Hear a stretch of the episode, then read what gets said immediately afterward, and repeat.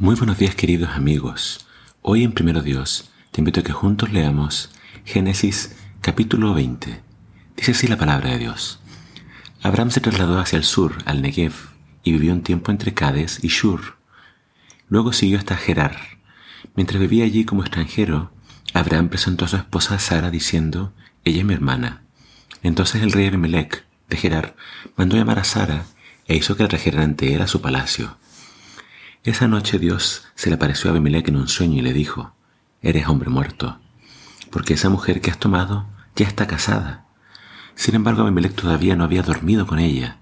Así que dijo, Señor, ¿destruirás a una nación inocente? ¿Acaso no me dijo Abraham, ella es mi hermana? Y ella misma dijo, sí, él es mi hermano. Yo he actuado con total inocencia, mis manos están limpias.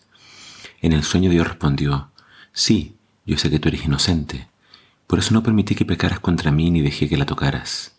Ahora devuelve la mujer a su esposo, y él orará por ti, porque es profeta. Entonces vivirás, pero si no la devuelves, puedes estar seguro de que tú y todo tu pueblo morirán. A la mañana siguiente Abimelech se levantó temprano y enseguida reunió a todos sus siervos. Cuando les dijo a sus hombres lo que había ocurrido, ellos quedaron aterrados. Entonces Abimelech mandó a llamar a Abraham. ¿Qué nos has hecho? preguntó. ¿Qué delito he cometido que merezca un trato como este, que nos haces culpables a mí y a mi reino de este gran pecado? Nadie debería hacer jamás lo que tú has hecho. ¿Qué te llevó a cometer semejante acto? Abraham contestó, yo pensé, este es un lugar donde no hay temor de Dios. Ellos querrán tener a mi esposa y me matarán para conseguirla. Ella de verdad es mi hermana, pues ambos tenemos el mismo padre, aunque diferentes madres, y yo me casé con ella. Cuando Dios me llamó a abandonar la casa de mi padre y a viajar a un lugar, de lugar en lugar, le dije a ella, hazme un favor, por donde vayamos dile a la gente que soy tu hermano. Entonces Abimelech tomó algunas de sus ovejas y cabras, ganado, y también siervos y siervas, y entregó todo a Abraham. Además le devolvió a su esposa Sara.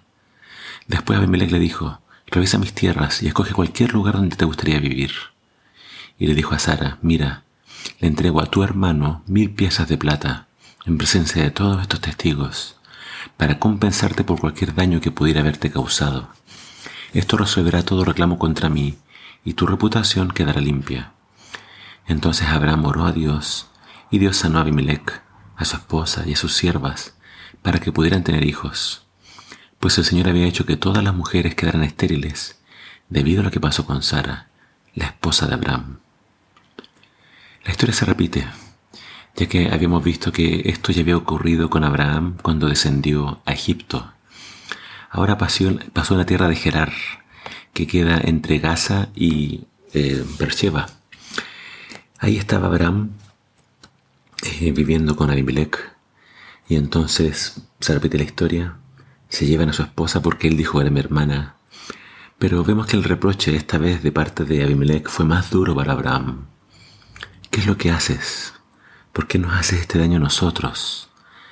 Nuevamente Abraham había, eh, en este caso, faltado su fe. Esta era una derrota para Abraham, porque él tenía que ser el, padre de la fe. Y al parecer la lección todavía no la aprendía.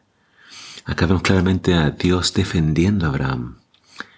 Pero Dios también hubiese defendido a Abraham si él hubiese dicho desde un principio que era su esposa. Entonces, Vemos que al padre de la fe una vez más le faltó la fe, pero era algo que se iba trabajando. Ya vendría una prueba más donde finalmente la fe de Abraham saldría a relucir. Fíjense que Dios cerró las matrices, es decir, volvió estériles a todas las mujeres de la tierra de Abimelech. Y cuando Abraham oró, entonces las sanó a todas. ¿Acaso Dios no podía hacer lo mismo? Entonces vemos que de a poquito Dios le está demostrando a Abraham su poder. Y de a poquito Abraham va confiando cada vez más en Dios. Que el Señor nos ayude a confiar en Dios, aun cuando haya que esperar, aun cuando haya que ser pacientes, porque a veces puede que su respuesta tarde un poco.